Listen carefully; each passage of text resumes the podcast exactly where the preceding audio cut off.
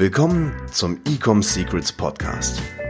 Hier erfährst du, wie du mit deinem Online-Shop endlich deine Umsatzziele erreichst, ohne dabei abhängig zu sein von Amazon oder Online-Marketing-Agenturen.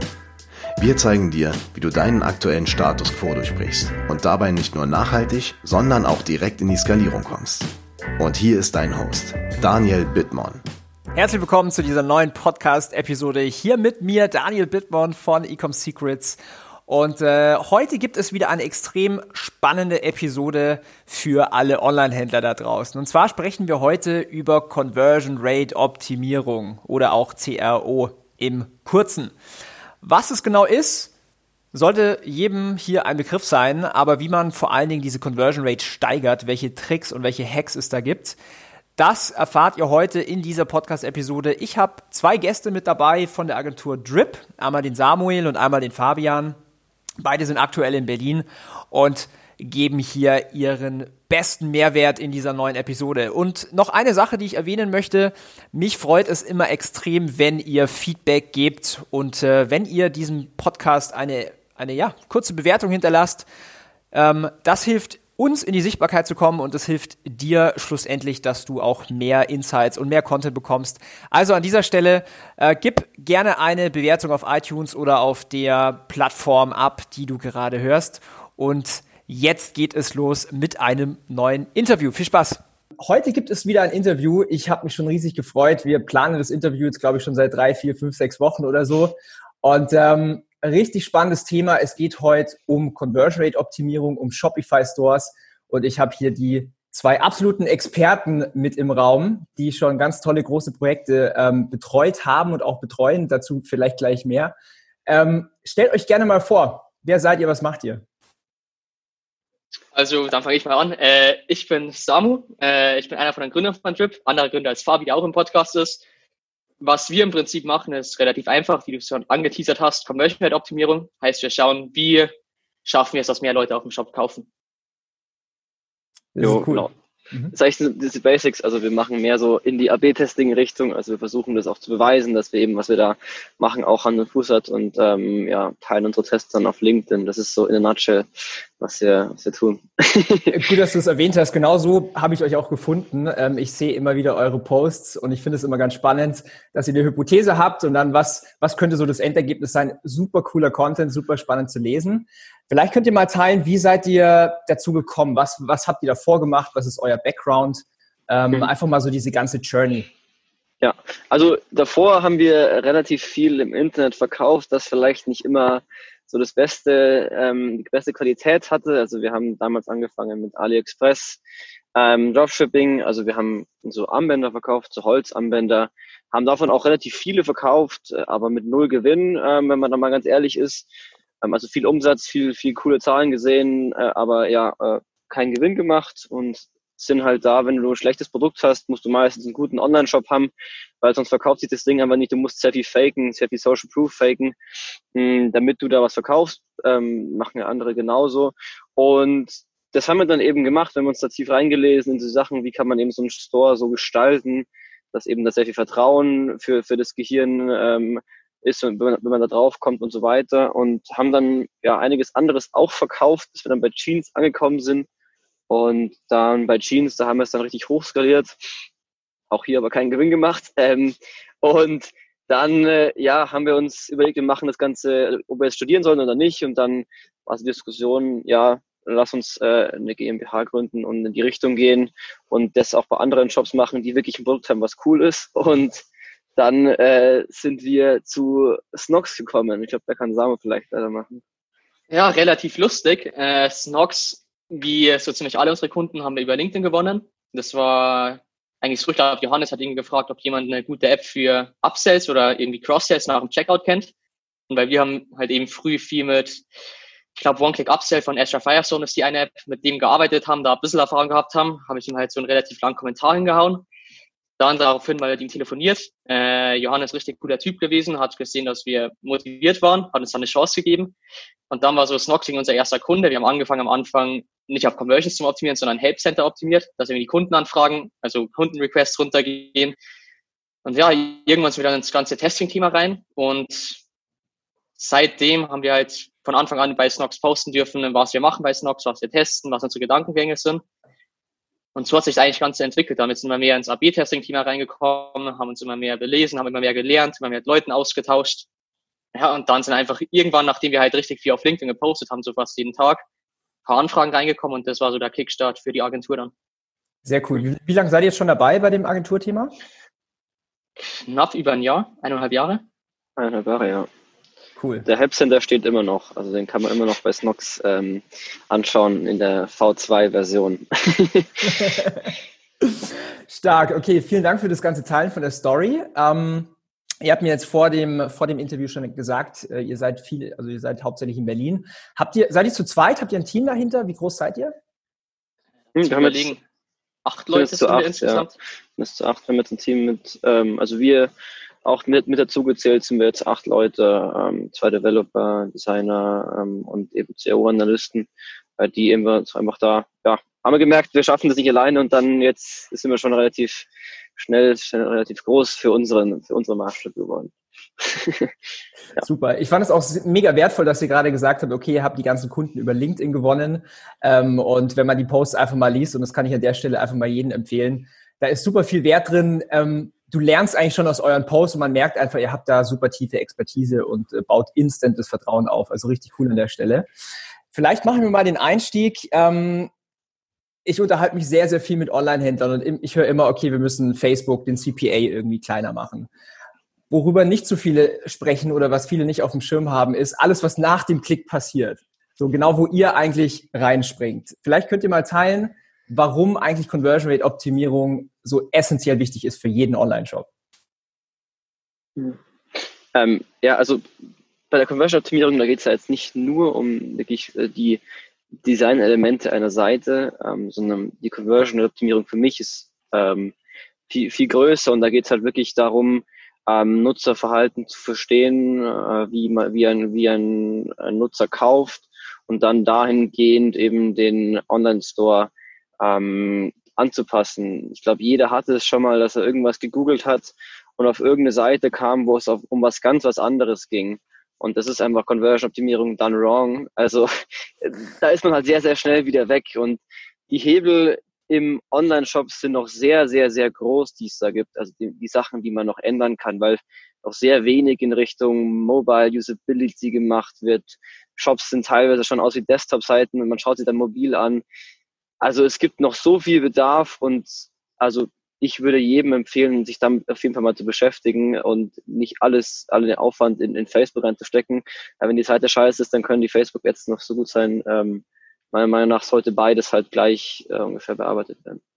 Und vor allem, wenn man mal auf die Zahlen schaut, äh, wenn du es schaffst, äh, dass du mehr Leute zum Konvertieren bringst, ist es eigentlich auch eigentlich so, dass mit weniger Traffic du mehr Umsatz machen kannst. Heißt, deine variablen Kosten bleiben gering, dein Umsatz steigt, dadurch steigt auch dein Profit. Deshalb macht es halt Sinn, ab einer bestimmten Größe sich damit zu beschäftigen, wie man am meisten aus einer Seite rausholen kann. Ähm, was wir auch zum Beispiel sagen, es macht nicht wirklich Sinn, Conversion-Optimierung zu machen, also zum Testen, wenn du klein bist, weil du nichts nachweisen kannst. Aber was du immer machen kannst, probieren deine User zu verstehen und dementsprechend deinen Shop anpassen. Und sobald du dann groß genug bist, deine Kunden vielleicht schon einigermaßen verstehst, hast du auch mal einen großen Hebel mit Tests, dass du deine ganzen Ideen auch wirklich äh, wieder nicht widerlegen, sondern äh, belegen kannst. Vor allen Dingen, ich möchte mal kurz reinspringen. Ähm, das ist auch eine absolute Aufwärtsspirale, weil jeder, der sich mal mit dem Facebook-Pixel oder mit dem Facebook-Algorithmus auseinandergesetzt hat, weiß, je besser dein Funnel oder dein Shop auch konvertiert, desto besser wird auch der Traffic, der dir Facebook schickt, weil das ist das Ziel von Facebook, eine gute Customer Experience. Und ich weiß nicht, macht ihr auch viel mit, ähm, wahrscheinlich für euch super Basics, aber Ladegeschwindigkeiten, weil das hat auch einen immens krassen Impact auf deine Werbekampagnen. Ähm, was macht ihr da alles? Optimiert ihr da auch was? Wir haben es teilweise gemacht, äh, bei Snox zum Beispiel. Man muss einfach ganz ehrlich sagen, dass ey, der Hebel bei Ladezeit ist riesig, was du machen kannst. Problem ist, wenn du andauernd neue Tests, neue Änderungen hast, mhm. du musst es halt gefühlt ein komplettes Team an Ladezeitoptimierung dran haben, dass du immer wirklich alles optimieren kannst. Also es lohnt sich auf jeden Fall mal anzugehen, aber wir sind der Meinung, dass andere Elemente auf der Seite teilweise einen größeren Hebel haben als die Ladezeit. Also Ladezeit hat, kann ein riesiger, also kann ein riesiger Hebel sein, aber bevor die Basics nicht stimmen, sollte man sich, glaube ich, mit dem nicht komplett beschäftigen. Es sei denn, die Ladezeit ist jetzt irgendwie drei Minuten, ne, dann sollte man sich natürlich Gedanken machen. Ja, ja Ladezeitoptimierung ist halt auch so ein Service, der sagen wir mal so, dann müsste man sehr, sehr grundlegend an das, an das Theme rangehen, was auf dem Shopify Store läuft. Und ähm, das ist ja eigentlich bei den meisten Shops anders. Also das ist kein Service, den man immer anbieten kann, weil man halt da sehr grundlegend theoretisch ein neues Theme aufsetzen würde, wenn man wirklich den besten Zeitenspeed äh, wollen würde, dann wir arbeiten da gerade an, an einem Theme auch ähm, äh, da es geht einfach nicht anders als da von Grund auf was zu machen und das ist dann einfach zu aufwendig für den Impact, den man den man da hat. Mhm. Okay, das, äh, die, die Denkweise, die mag ich, äh, so ein bisschen 80-20 Pareto. Ähm, Jetzt habe ich schon rausgehört, okay, die Basics. Vielleicht können wir da, da mal drauf eingehen. Was sind so die wichtigsten Elemente, wo ihr sagt, okay, das sind die Basics oder die muss jeder Online-Shop meistern? Fabi hat so eine schöne Pyramide, die man herzeigt, wenn wir äh, mit Kunden callen. Ich finde, vielleicht, vielleicht erklärst du die einfach mal.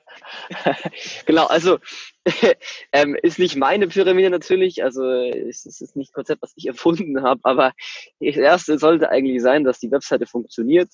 Äh, und das ist eigentlich in den allermeisten Fällen nicht so. Ähm, auf jeden Devices, vor allem iPhone 5 und den Internet Explorer, den es hoffentlich bald nicht mehr gibt, aber jetzt immer noch viele benutzen, ist einfach so. Ähm, einfach mal Analytics durchschauen, wie viel denn, wie viel denn den Analytics, ähm, äh, den, den Internet Explorer benutzen, dann ja, wird klar, dass da meistens sehr viel Umsatz verloren geht, weil der Internet Explorer einfach meistens, da funktioniert, viel, funktionieren viele Sachen nicht. Ähm, oder iPhone 5, kleine Devices, da kann sein, dass das abgeschnitten ist, dass ein Button nicht sichtbar ist und schon ist die Conversion Rate bei null, wenn man einfach nicht kaufen kann. So, das sind eigentlich die man, sind eigentlich die, die Quick Wins, die man eigentlich immer, die wir eigentlich immer am Anfang machen, einmal durchzuchecken. Hm, wir nennen das Device Opportunity Report, wo man einmal durchcheckt, funktionieren denn alle Devices, die jetzt einigermaßen ein, ein großes Segment haben um, ähm, und ist denn die Conversion halt irgendwo, ist denn da irgendwo Anomalien, wo man sagen kann, okay, äh, hier ist wahrscheinlich was falsch, hier ist irgendwas abgeschnitten, irgendwas funktioniert ja nicht so. Das sind so die ganz grundlegenden Sachen. Um, ähm, und dann so Usability Best Practices, kann man denn auf jeden Button äh, gut drücken? Ist jeder Button ungefähr so groß, dass man mit einem richtig flachen Daumen schön draufdrücken kann? Die ganzen Sachen, äh, ähm, Speed natürlich auch, äh, Seite. Und dann geht's eigentlich schon an das, was uns dann wirklich Spaß macht. Also wie schafft man es, dass so eine Seite Relevanz hat? Wie schafft man, dass eine Seite eben Vertrauen äh, bewirkt? Aber ich denke mal, so der, der Conversion-Optimierung 101 ist einen großen Button zu haben eigentlich. also, ähm, weil es gibt so viele Shops, wo einfach der Button nicht sichtbar ist oder nicht weiß, was, was passiert und einfach Buttongröße und ähm, nicht kaufen auf den Button draufschreiben, außer auf dem letzten Step dann. ja. Ja, ich meine, wie viele Produktseiten habe ich gesehen, wo teilweise zwei, drei, vier Call to Actions drauf sind? Genau. Ja. Ja, kann auch funktionieren. Also bei Amazon funktioniert. Ähm, mhm. Deshalb ist auch nicht so, dass wir sagen, also wir haben halt jetzt festgestellt, bei den Leuten, mit denen wir arbeiten, bei Direct-to-Consumer-Brands funktioniert es tendenziell besser, wenn da ein, ein, großer Button da ist und nicht, nicht zwei oder drei. Amazon, da ist es halt anders. Ähm, deshalb auch hier, es gibt da verschiedene Seiten. Es gibt nicht immer dieses Best Practice, es ist immer schwer zu sagen, ähm, dass das wirklich eine Best Practice ist. Wie gesagt, Amazon hat es bewiesen, dass zwei Buttons wahrscheinlich auch besser performen, weil sonst würden das nicht da lassen, weil die testen alles. Ja, super valides Argument auf jeden Fall. Was sind noch so ähm, Elemente, wo ihr sagt, okay, die müssten vielleicht auf eine Produktseite, ich denke jetzt an Bewertungen, ich denke an ähm, natürlich tolle Fotos, vielleicht auch mal ein Foto, keine Ahnung, wenn es um Fashion geht, auch mal an der Person dran und nicht nur auf weiß, vielleicht eine Garantie. Was habt ihr da so für, für Sachen? Was wir immer mehr merken, ist, dass Social Proof äh, richtig undervalued ist, also dass hm. richtig unterbewertet ist. Also einfach, dass man sieht, hey, anderen Leu andere Leute haben das Produkt gekauft, anderen Leuten gefällt das Produkt oder was zum Beispiel als Nox gut funktioniert hat, war, wir haben den Leuten geze äh, gezeigt, zu wie viel Prozent zum Beispiel die Unterhosen anderen Leuten gepasst haben. Zum Beispiel, wenn du jetzt eine Größe M auswählst, dann steht drunter, passt wie erwartet bei 92 Prozent der Menschen oder der Leute, die es gekauft haben. Und dadurch hast du auch wieder so unterbewussten Social Proof, weil woher soll es noch die Daten haben, wenn nicht andere Leute es gekauft und bewertet haben. Und einfach solche Faktoren sind relativ wichtig oftmals. Dann äh, Garantien, klar, die Basics, äh, Trusted Shops oder sowas, die Garantie kommt immer gut an. Da vielleicht auch ein Fun Fact. Äh, ich habe mir mal bei Hotjar Heatmaps angeschaut, wie viele Leute im Checkout wirklich äh, Trusted Shops anklicken und war erstaunt, dass 80 Prozent von den Leuten über drei verschiedene Shops hinweg äh, Trusted Shops im Checkout aufmachen und sich dafür anmelden oder beziehungsweise Dinge an, aufmachen. Laut Trusted Jobs sind von denen 80 Prozent, 20 Prozent der Leute, die sich wirklich für die Garantie anmelden dann. Also so Sachen äh, können richtig gut funktionieren. Jetzt hast du Hotjar schon mal erwähnt. Was ich ganz gerne mache, ist, ähm, ich glaube, das habe ich sogar mal bei Snox auch gesehen. Ähm, so eine kleine Umfrage unten rechts, so, gibt es irgendwas, was dir an Informationen fehlt? Oder gibt es irgendeinen Grund, warum, was dich abhält vom Kauf? Arbeitet ihr aktiv auch mit solchen Geschichten? Ja, bei Snox schalten wir die aktiv. Also wir haben im Prinzip so mehrere Steps an Umfragen, wo wir äh, abfragen. Wir haben zum einen, äh, bevor die Leute was gekauft haben, die Umfragen nennen wir Friction to Purchase, wo wir herausfinden wollen, was fehlt den Leuten, damit sie eine äh, valide Kaufentscheidung treffen können. Das heißt zum Beispiel auf, also auf allen Landingpages machen wir dann Umfragen, wo drin steht, äh, findest du alle Informationen, die du für eine Kaufentscheidung bei uns brauchst. Also wirklich richtig direkt. Und meistens kommen dann die größten Punkte raus. Bei Snox war es eben zum Beispiel mit der Größenunsicherheit bei Boxershorts. Wir haben da extrem viel Feedback bekommen, dass die Leute nicht gewusst haben, hey, passt mir die Größe oder nicht. Was wir da gemacht haben, wir haben einen Größenberater und eben das äh, mit der Prozentangabe passt wie erwartet gemacht das getestet und dann so halt Uplift bewiesen mit dem Test. Aber halt durch die ganzen Surveys kommst du erst teilweise auf die Ideen, was du testen kannst. Weil du verstehst, hey, bei Socken ist die Größe den meisten Leuten relativ egal. Die schauen nicht, äh, was sie da haben. Bei Boxershorts hingegen oder Unterhemden ne, wollen die Leute wirklich wissen, wie passt es anderen. Mhm. Ja, Kundenfeedback ist so immens wichtig. Ähm, ich ich sage das auch immer. Nicht nur jetzt für die Conversion Rate Optimierung, sondern auch für deine ja. Marketing Angles. Also ich sage vielleicht ja, sag, sag Da vielleicht ein Golden Nugget, wo wir herausgefunden haben, das wertvollste Feedback ist das von deinen jetzigen Käufern. Ja. Also mit ja. Abstand. Weil die Leute haben alle den Kaufprozess schon durch, also durchgangen. Die wissen genau, wo haben sie darüber nachgedacht, wo nicht. Und wo wir richtig gutes Feedback zum Beispiel bekommen bei Hotjar ist, ähm, direkt nachdem Leute gekauft haben, kommt eine Umfrage, was hat dich was von äh, deinem Kauf bei uns abgehalten? Mhm. Macht ihr das mit der Shopify-App? Nee, nee, du kannst Hotjar einfach äh, installieren und dann, äh, du musst es bei, kannst du irgendwie auf der Thank You Page installieren. Ich habe es gerade nicht im Kopf, wo genau das geht in Shopify. Ähm, und dann kannst du in Hotjar einfach einstellen, äh, die Survey auf der Seite mit enthält Parameter machen und dann äh, thank unterstrich äh, YOU ist für Shopify der Parameter für die Thank You Page und dann wird die Umfrage da ausgespielt.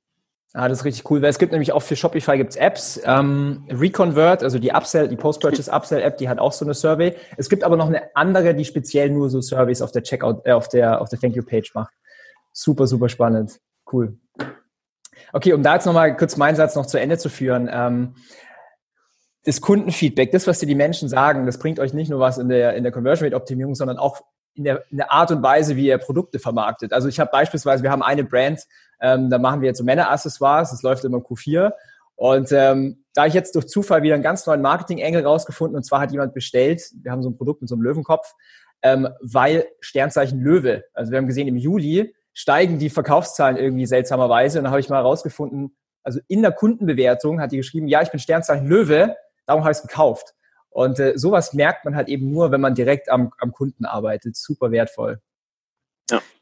Cool. Hier vielleicht, ähm, was wir auch öfters da merken, dass hier, ähm, also es ist sehr, sehr wertvoll, Kundenfeedback, aber hier ein bisschen aufpassen, ähm, Kunden oder jeder Käufer genauso, also wir wahrscheinlich auch, ähm, Post äh, rationalisieren, also die rationalisieren den Kauf mit, mit, mit, mit was anderem, warum sie wirklich gekauft haben.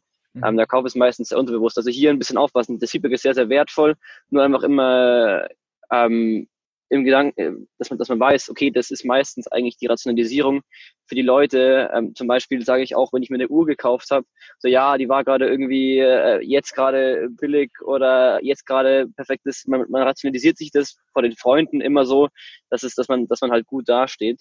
Und das nach dem sucht das Gehirn auch, wenn es kauft. Aber die wirklichen so Trigger, warum man dann kauft, sind teilweise auch was, auch was anderes. Also hier ähm, immer ein bisschen aufpassen, das nicht immer zu wörtlich nehmen. Ist sehr, sehr wertvoll, aber ist ja. vielleicht zur Veranschaulichung bei Fabi mit dem Uhrenbeispiel. Äh, wir haben einen Kollegen, der hat sich eine Rolex gekauft und er hat auch so gesagt, er hat, er hat sie gekauft, weil der Preis gut ist. Also der eigentliche Grund, warum du es kaufst, ist ja, weil du ein Statussymbol hast. So, ja. das ist ja der tiefer, tiefliegende Kaufgrund. Und klar kann dann in den Umfragen sein, hey, ich habe da gerade gekauft, weil der Preis irgendwie zehn Prozent billiger war als normal. Aber eigentlich der tiefliegende Grund kann irgendwas anderes sein, wo irgendein menschliches Bedürfnis abdeckt. Weil du kannst ja jeden Kauf irgendwie in irgendeiner Art und Weise auf menschliches Verhalten zurückführen und irgendein Bedürfnis. Und da ist halt wichtig, wenn man sich eben so Umfragen durchliest, dass man differenziert betrachtet, okay, ist das wirklich das, wo die meinen? Oder gibt es irgendwas tiefer liegenderes? Wie sehr oder wie tief seid ihr in dieser ganzen Psychologie-Thematik drin? Weil das ist genau das. Tief? um was wir hier gerade sprechen. Also jeder, der irgendwie mal Robert Cialdini oder so gelesen hat, der checkt natürlich sofort, warum Bewertungen funktionieren oder warum andere ja. Sachen funktionieren. Ja. Ähm, wie sehr habt ihr euch damit beschäftigt?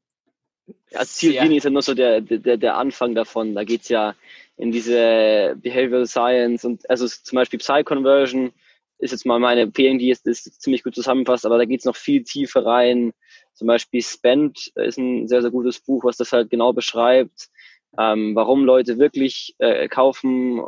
Es gibt da so viele Thinking Fast and Slow ist eigentlich so dieser, dieser Ursprung des Ganzen. Ähm, also das ist eigentlich schon wirklich sehr, sehr viel von dem, was wir machen, ist da in die Richtung zu gehen. Ähm, weil, wie gesagt, man kann dann, also sonst, sonst könnten wir nicht je, je mehr wir über die Psychologie wissen, warum Leute kaufen, desto bessere Tests können wir, meinen wir, äh, machen, weil wir ja es besser verstehen, äh, warum Leute kaufen. Deshalb, ja, brutal, brutal viele beschäftigen uns damit. Ja. ja, das hätte mich jetzt auch gewundert, wenn ihr das Gegenteil gesagt hättet. Was ist das überhaupt? okay, stark. Ähm, ich habe hier auf meiner Liste eine, ein Thema, was ich gerne mal ansprechen würde. Ähm, und euch, das wird jetzt hier ein bisschen tiefer. Ähm, aber so Sachen wie, also jeder, der sich auch schon mit Affiliate Marketing und solchen Geschichten beschäftigt hat, so bisschen advancedere Strategien. Also mal ja. so ein Advertorial, eine Pre-Sell-Page oder auch eine spezifische Sales-Page. Was, also arbeitet ihr mit solchen Werkzeugen? Macht ihr da was? Oder sagt ihr, okay, eine super optimierte Produktseite reicht, davor, also Video auf Facebook und Produktseite reicht? Oder macht, geht ihr in die Richtung auch? Ich glaube, kommt ganz auf Ziel drauf an. Äh, Fabi hat sich eine lange Zeit relativ viel mit Marketing Effectiveness auseinandergesetzt, äh, wo es eben darum geht, dass du zum Beispiel mit so Launch-Kampagnen wirklich schaffst, einen Hype zu generieren und auch langfristig eine Brand zu pushen. Äh, also ich glaube, Fabi kann da ein paar Sachen darüber erzählen, wie er das Ganze sieht, weil da ist er tiefer drin ja. als ich in dem Thema. Also es geht halt hier immer darum, dass du eigentlich mit der Produktseite hast du so ein lokales Maximum, was du da, was du da optimierst. Und wenn du halt dann nochmal rauszoomst, dann merkst du, das Ganze ist eigentlich viel größer. Um, dass es ja sehr viel auch um Branding geht. Warum kaufe ich mir einen Schuh von Adidas, ohne, ohne dass er reduziert ist, kaufe aber bei, weiß ich nicht, nur wenn es reduziert ist. Das ist halt alles, liegt ja alles am, am Branding. Das Ziel vom Branding ist ja, dass man Sachen kauft, ohne dass sie reduziert sind. Und wir versuchen da ähm, natürlich viel zu machen, äh, um dieses Branding vor allem zu, also zu verbessern und dass man das Branding nicht kaputt macht. Und man kann Branding auch sehr schnell kaputt machen, indem man halt jetzt zum Beispiel Stell dir vor, Gucci gibt jetzt 70 Prozent off ähm, Flash Sale. So, das passt einfach nicht zu, zu der Brand, meiner Meinung nach. Und würde die Brand, glaube ich, auf Langzeit kaputt machen, auch wenn es jetzt auf Kurzzeit wahrscheinlich die Sales eher hochtreiben würde. Und deshalb, um, um zum Thema jetzt Presale, Kampagnen, äh, Hype und so, ist brutal wichtig, dass man da wirklich nicht nur den, den Kauf jetzt, jetzt im Moment im Kopf hat, sondern auch den Kauf in drei Monaten. Weil die Leute, die man halt jetzt emotional halt primed, ähm, die sind in drei Monaten halt viel affiner mit deiner Marke und können, sind somit wahrscheinlicher, dass, dass, dass, dass sie kaufen. Ähm, weil so mit Launches, Presales und so ist ja das, also äh, versucht man ja so viele Leute wie möglich zu erreichen. Wenn man jetzt den ganzen Tag, äh, die ganze Zeit nur auf, auf ROAS optimiert, nur auf äh, der Produktseite ballert und wirklich nur die Leute bis zum letzten Drücker äh, so, auf den Sale ausdrückt, dann ähm, optimiert man ja rein, rein hypothetisch gesehen auf die Bestandskunden oder die, die am meisten in der Brand zu tun haben. Und irgendwann ist dieser Markt ja so ein bisschen aus, weil du erreichst ja keine neuen Kunden mehr, weil die neuen Kunden wahrscheinlich ein bisschen mehr ähm, ja, Geld bei Facebook brauchen, um damit, damit du die erreichst. Deshalb brutal wichtiges Thema und ähm, kann man sehr, sehr viel machen mit Landingpages, äh, mit äh, so, so, so Secret Launches und all den Stuff kann man brutal, brutal viel machen. Also es ist ein richtig, richtig großes Gebiet, wo noch sehr, sehr, sehr viel Potenzial ist. Das finde ich jetzt super spannend, was du sagst. Kannst du vielleicht irgendwie mal so eine Case Study teilen, irgendwie, wo ihr sowas mal umgesetzt habt? Wenn ihr sowas machen nicht, dürft. ich weiß nicht, ob wir den Kunden teilen dürfen, aber ich kann mal so sagen, das beste ja. Live-Case Study ist eigentlich Gymshark. Gymshark macht dreimal im Jahr Performance-Ads, ansonsten machen wir nur Branding. Und an den drei Tagen geben sie, glaube ich, 20% Rabatt oder so. Das ist einmal, glaube ich, Black Friday, Cyber Monday. Und halt durch das, dass die Marke das ganze Jahr im Umlauf ist, jeder kennt die Marke und dann halt in drei Tagen ballert es halt richtig. Und an den drei Tagen spricht jeder drüber, dass Gymshark richtig, eine richtig fette Aktion hat, wenn irgendwie 150 von den größten Fitness-Influencern an einem Tag das alle posten. Ey, dann äh, wächst die Marke an den Tagen, an den Tagen halt, wo nicht mehr normal ist. Halt genau. davor wird, glaube, zwei, drei Wochen davor wird angefangen zum Anteasern, hey, wir haben bald einen Sale, Influencer posten drüber und so erreichst halt immer mehr neue Leute.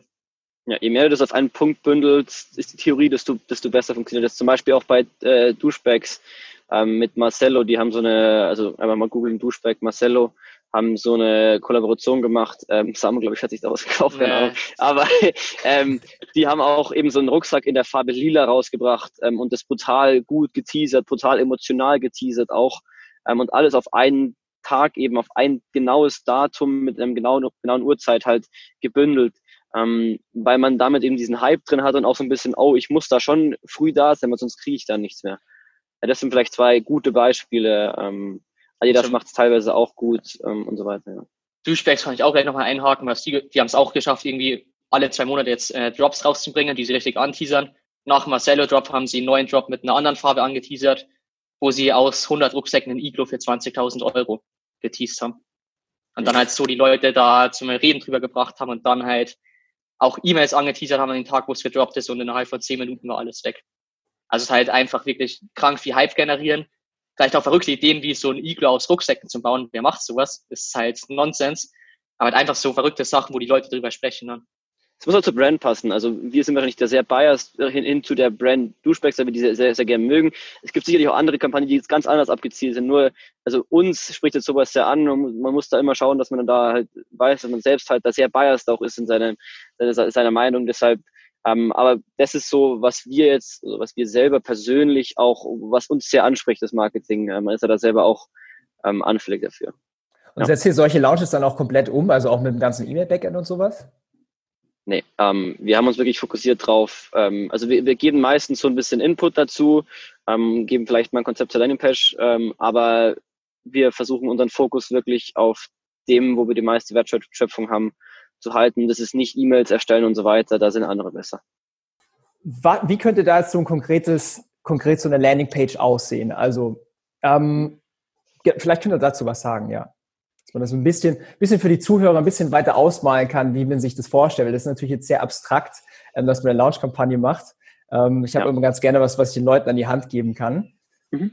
Ja. Um, ähm, okay, okay. Also erstmal muss man sich überlegen, so, okay, für was stehe ich als Marke? Ähm, zum Beispiel, Beispiel jetzt zu dem noch, Gymshark ähm, sagt ja so, alle Rassisten oder so wollen die gar nicht haben und die äh, sagen auch, klar, äh, kauft nicht bei uns, all die, wo jetzt irgendwie äh, rassistisch äh, angehaucht sind. Ähm, das definiert, definiert einen als Marke. Und genau in diese Richtung sollte man auch eben sagen, also dieser Launch sollte dann auch in die Richtung ge, ge, geseamt werden. Also äh, dieses Thema des Launches ist ja meistens entweder irgendein neuer Produktlaunch, irgendwas Besonderes passiert, irgendwie ein besonderer Sale. Und da muss man gucken, was passt zur Brand gut.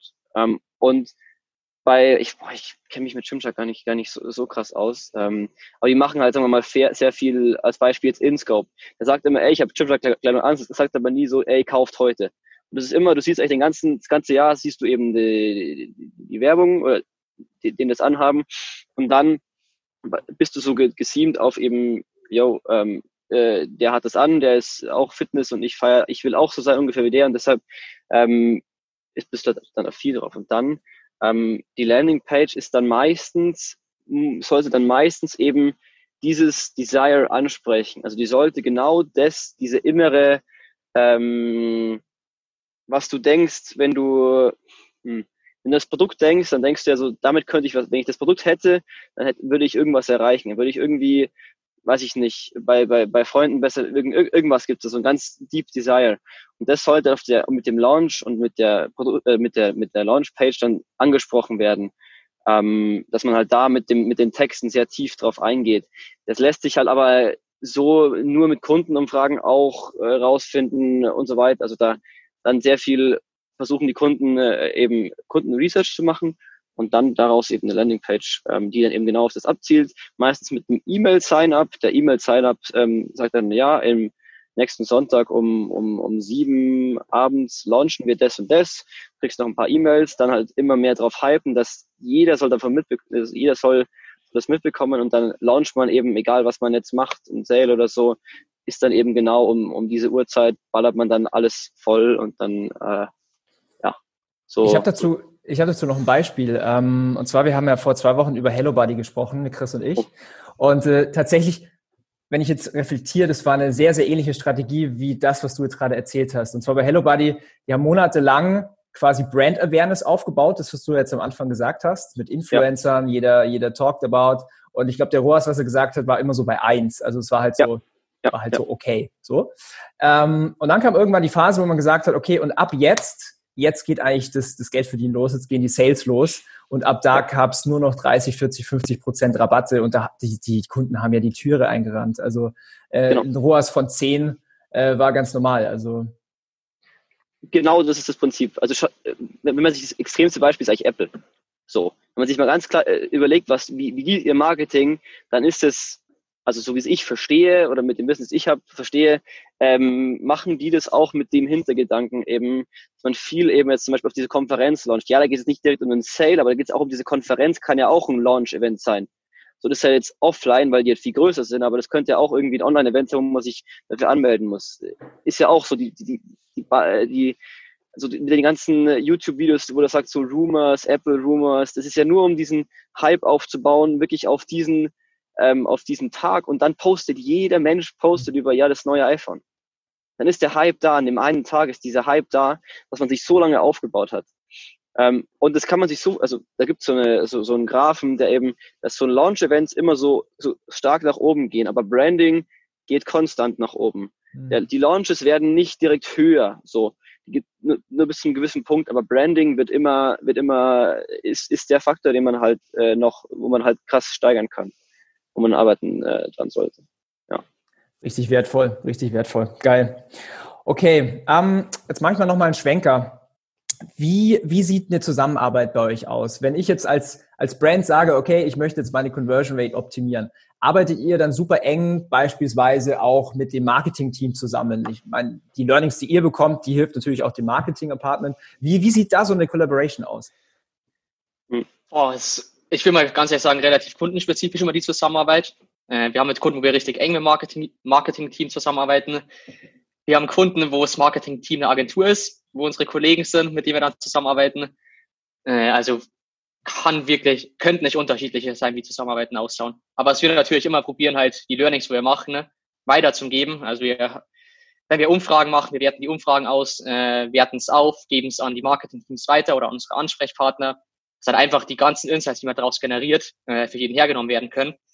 Weil dumm gesagt, wenn das Marketing-Team schafft, mit unseren Insights bessere oder bessere qualifizierte Kunden herzubringen, steigt ja auch die Conversion Rate. Weil wenn mehr qualifizierte Kunden kommen, desto höher wird die Conversion Rate. Weil man da auch sagen muss, Conversion Rate Optimierung heißt gleich nicht, dass du Conversion Rate optimierst, sondern probierst. Conversion Rate ist ja komplett volatil im Jahr. So, wenn du in der Winter keine Saison hast und einfach keine Produkte nicht relevant sind, wirst du eine niedrige Conversion Rate haben. Und uns geht es dann darum, zum Beispiel in dem Fall, eine bessere Variante als die Referenz zu haben, die jetzt gerade online ist. Also die gute Conversion Rate bei uns ist halt auch immer einfach nur eine bessere Conversion Rate als die von gestern. Ja, in den USA sagt man, glaube ich, äh, always beat the control. Ja, genau. Das ja, ist so. Ja, ja. Das, in, in, in der Nutshell, was wir eigentlich immer äh, predigen. Ja. ja, genau. Aber vielleicht zur Frage nochmal, ähm, was dann genau, also wie das genau aussieht. Ähm, also wenn, wenn wir mit jemandem neu zusammenarbeiten, ist erstmal so, wir checken halt, ähm, ist denn, also hast, habt ihr genug ähm, Bestellungen pro Monat, damit man da überhaupt ähm, signifikant testen kann. Das sind meistens zwischen 1500 und 2000, so ungefähr, da fangen wir an. Ähm, wir arbeiten da auch meistens mit Brands zusammen, die jetzt so alte Consumer sind und halt wirklich, wirklich ähm, stark was erreichen wollen, also wirklich stark skalieren. Ähm, und dann haben wir eigentlich so einen Prozess, weil, also dieses Testen ist eigentlich nur 20 Prozent, 80 Prozent ist eigentlich diese Research, also um rauszufinden, was man testen sollte. Das ist eigentlich so, wo wir die meiste Zeit beschäftigen. Und da gibt's halt so quantitative, das ist alles, was Analytics und so weiter angeht. Qualitative, das kann zum Beispiel Umfragen sein, können aber auch so Eye-Tracking mit so einer Brille sein. Das kann alles, äh, kann, kann sehr viel sein. Ähm, aber dann auch so in die Psychologie reingehen und ähm, den Kunden auf dem Motivkompass nennt sich das, platzieren eben, was mögen die Kunden gerne ähm, und so weiter, die verschiedenen Präferenzen rauszufinden. Und je mehr wir da lernen, desto besser werden auch die Tests. Ähm, und, und dann eben fangen wir an und, und lernen immer, immer mehr über die, über die Kunden und stellen wir verschiedene Hypothesen auf, die dann entweder halt approved werden oder nicht. Und wenn die approved werden, dann versuchen wir, wie kann, schauen wir halt, wie können wir die Hypothese noch anders umsetzen auf der Seite, um da halt den meisten ähm, Umsatz rauszuholen, den, es gibt. Da vielleicht zu Hypothesen, äh, ich habe es gerade rausgehört, wir unterscheiden bei uns so ein bisschen zwischen zwei Hypothesenarten im Prinzip. Fabi hat es ja gesagt, wir probieren immer Hypothesen aufzustellen. Wir haben einmal so große Hypothesen, zum Beispiel wenn jetzt irgendwie sagen, okay, Social Proof äh, increased oder increases conversions, dann kannst du darunter irgendwie so 15 oder 20 verschiedene Testhypothesen machen. Und im Prinzip mit jeder Unterhypothese ähm, haben wir dann einen Priorisierungssheet, wo wir die Top-Hypothesen priorisieren. Wir wollen immer die am relevantesten Hypothesen testen. Heißt, wenn wir zum Beispiel mehrere Top-Hypothesen uns rausschreiben, aber irgendwie sehen, drei von äh, zehn Stück haben irgendwie durchgehend besser performt, dann werden natürlich die Hypothesen auch für andere Tests höher priorisiert. Oder wenn wir andere Testideen haben, werden die Tests auch wieder höher priorisiert. Mhm. Trackt ihr auch irgendwie die Conversion Rates spezifisch für die Channels? Weil ich meine, Google Traffic konvertiert ja höher irgendwie als Cold Traffic auf Facebook. Geht ihr da auch so vor? Ja. Mhm. Das, also das ist eigentlich das Gold am Testen, äh, wenn du segmentierst, nachdem ein Test gelaufen ist und ihn auswertest. Weil ganz oft ist einfach so zum Beispiel, dass Traffic, der von Social kommt, irgendwie Instagram, Facebook, bei, man, also bei manchen Tests einfach um einiges besser performt als zum Beispiel Google Organic. Vor allem, wenn du zum Beispiel irgendwie Features von äh, Instagram, Facebook mimics, zum Beispiel, was wir mal getestet haben, dass wir gesagt haben, äh, Produkt XY, äh, Person XY und irgendwie tausend anderen Leuten ne, gefällt dieses Produkt. Und halt bei den Leuten, die irgendwie von Instagram und Facebook kommen, performt es halt wie Bombe, weil die Leute kennen das von allen Posts, wo drunter steht, irgendwie äh, Person XY, 10.000 anderen Leuten gefällt das. Dann bist du halt da richtig drauf geprimed, dass du es kennst. Aber wenn du jetzt von Google kommst und irgendwie so, sagen wir mal, 70-jährige Oma oder so bist, dann weißt du nicht, was du mit dem Feature anfangen sollst. Weil du warst doch nie mehr im Leben auf Social Media unterwegs und denkst dir einfach nur, woher wissen die, dass der Person es gefällt. Mhm. Und da ist dann halt teilweise, da siehst du dann auch richtig die Unterschiede. Okay, Social funktioniert viel besser. Google Organic gar nicht zum Beispiel. Ja. Habt ihr dann auch irgendwie channel-spezifisch auch da nochmal spezifische Fragen? Also nur ein Beispiel. Ich habe letzte Woche ähm, von einem Influencer einen Post gesehen, habe draufgeklickt und war dann auf einer Influencer geprimten Landingpage zu dem Produkt. Macht ihr solche Geschichten auch? Das ist ein krasser Effekt, den man da nutzen kann. Also eben, was, was du erst schaust, also was das Gehirn macht, ist, wenn du auf der Seite klickst und woanders hinkommst, ist es, ist es relevant für mich. Und wenn dann irgendwie was, was du davor gelesen hast, nochmal erwähnt wird, dann ist es so, ah, hier bin ich richtig. So, das ist so das Unterbewusste. Zum Beispiel, was oft gemacht wird, ist, dass oben in dieser Header angezeigt und ey, willkommen von äh, irgendwie Tims Page, Instagram-Page oder so. Krass Effekte. Ähm, richtig, richtig krasser Effekt. Kann aber auch nie funktionieren. Also es ist auch so, kann auch creepy wirken, dass so, yo, wir wissen, dass du daher kommst und dass das machen wirst, ist so, ah, lass mich in Ruhe. Ähm, ich will nicht überwacht werden. Ist halt immer, kommt immer auf die Zielgruppe drauf an. Aber generell ähm, ist es ein krasser Effekt, wenn es dann auf die Zielgruppe äh, angeschnitten äh, passt. Super. Ich glaube, das ist einfach äh, so wie vieles im Online-Marketing. Du musst es testen und äh, da gibt es kein Schwarz und Weiß. Genau. Das, was beim genau. einen funktioniert, muss nicht unbedingt bei dir ja. funktionieren. Cool, okay. Ähm, Jungs, noch irgendwas, was ihr teilen wollt, ähm, wo ihr sagt, okay, das sind vielleicht ein paar Fehler, die man unbedingt vermeiden muss, was Conversion Rate angeht, wo äh, Online-Händler profitieren könnten? Mhm. Ich glaube, soll ich sagen? In einer Sache, der wir uns, glaube ich, immer wieder streiten, Fabian, ist so, dass man seine eigene Meinung einfach komplett unter den Tisch kehren kann. Der ist so der größte Fehler eigentlich, dass man biased ist und seine Meinung über die von anderen stellt, weil das einfach kompletter Bullshit ist. Auch wenn wir zwei jetzt viel testen, ne? Und wir eine Hypothese aufstellen, ist auch nur unsere Meinung. So zum Schluss entscheiden die Daten, was richtig ist. Und wir erwischen uns auch mal wieder, dass wir denken, okay, das wird doch safe funktionieren. Äh, und dann testest du und merkst wieder, hey, du warst wieder komplett falsch. Und das ist so, glaube ich, der schlimmste Fehler, den man haben kann. Von seiner eigenen Meinung überzeugt sein äh, und nicht auf, also nicht datenbasiert arbeiten.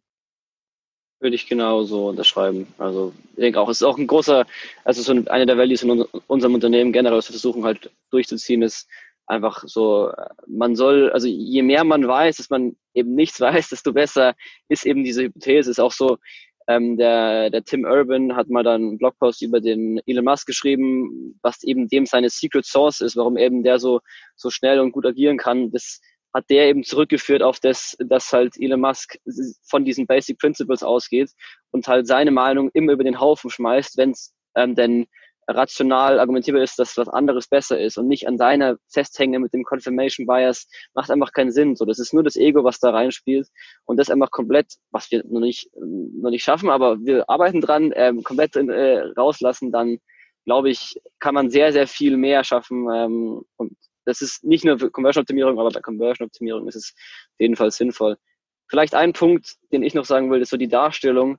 Zum Beispiel, wenn wir sagen, ey, wir, wir, wir wollen das und das auf der Produktseite eben hinschreiben. Und dann meinen die, ja, das steht doch, das steht doch in der Produktseite schon drin, steht aber auf der fünften Seite, liest ja keine Sau. Ähm, deshalb auch hier überlegen, ja, es steht drauf, aber das, was die Leute lesen, was du draufschreibst, ist meistens ein bisschen anders. Deshalb ähm, auch Darstellung von, von, ähm, von Sachen, wie da, Sachen dargestellt werden, ist auch noch so, so ein wichtiger Punkt. Da hat Samu eben mit Skyscanner ja. äh, versus Lufthansa einen guten Post. Ja, Fun, Fun Fact, wo du gerade ansprichst, mit äh, die wichtigen, richtig, richtig relevanten Sachen anzeigen. Wir haben gerade einen Test laufen, der genau die Hypothese eigentlich auch bestätigt. Wir haben die Versandkosten und Retouren, äh, wie es halt genau abläuft, wirklich komplett unter die ich glaube, direkt unter dem Warenkorb oder ein bisschen drunter gemacht, anstatt irgendwie ganz unten auf der Seite. Davor haben wir gesehen, 14 Prozent von den Leuten sehen nur die Versandsbedingungen, haben sie nach oben gepackt und sind halt im zweistelligen Bereich mit Uplifts da. Ja. Und das halt auch nur, weil die Leute sind einfach, Menschen sind faul. Die scrollen nicht runter, wenn sie es nicht finden, dann ist so, soll ich jetzt wirklich, also dann überlegen sie nochmal, soll ich es wirklich kaufen, wenn jetzt Versandkosten noch drauf sind, dann ist irgendwie fünf Euro teurer. Allein wenn es halt da steht, hey, sind keine Versandkosten, Retouren kostenlos, kann auch schon einen riesen Impact haben, wenn man es einfach wirklich prägnant zeigt und nicht versteckt. Ja, die Aufmerksamkeit ist wie so ein, so ein Goldfisch, so äh, auch auf Facebook, auf den Ads. die Menschen, die, du brauchst ja, die wichtigste voll. Information, die muss sofort da sein, ansonsten geht sie einfach verloren. Stimme ich komplett. Absolut. Cool, super coole Tipps. Ähm, wenn jetzt hier von den Zuhörern jemand dabei ist, der sagt, okay, äh, super, super spannend für mich, wie kann man euch finden? Wie kann man sich connecten? Ähm, ich glaube, Salesforce ist LinkedIn. ja, also man muss sagen, unsere Website ist leider komplette Katastrophe noch. Da sind wir gerade dabei, die mal ein bisschen auf Vordermann zu bringen, weil die irgendwie noch von vor sieben Monaten ist oder so. Und deshalb, wenn ihr was braucht, einfach auf LinkedIn. Äh, bei mir ist Samuel Hess oder Fabian Gemeinde. Top, alles klar. Hab mich mega gefreut, dass ihr dabei wart. Samuel, Fabian, richtig geiles, ähm, richtig geiles Interview. Und ähm, ich freue mich schon, auf die nächsten Posts auf LinkedIn. Nochmal an der Stelle, ich kann jedem empfehlen, mal reinzuschauen, richtig wertvoll. Und ich sage von meiner Seite her vielen Dank und ciao, ciao. Ja, danke auch. Danke, ciao. ciao. Wir hoffen, dass dir diese Folge wieder gefallen hat. Wenn du auch endlich konstant und profitabel sechs- bis siebenstellige Umsätze mit deinem Onlineshop erreichen möchtest, dann gehe jetzt auf ecomsecrets.de und buche eine kostenlose Strategiesession. In diesem 45-minütigen Gespräch zeigen wir dir ganz genau, welche Schritte du umsetzen musst, um profitabel skalieren zu können. Es sind immer die gleichen fünf Elemente, die du meistern musst, um deinen Online-Shop erfolgreich zu machen. Du willst wissen, welche das sind? Gehe jetzt auf ecomsecrets.de und finde es heraus.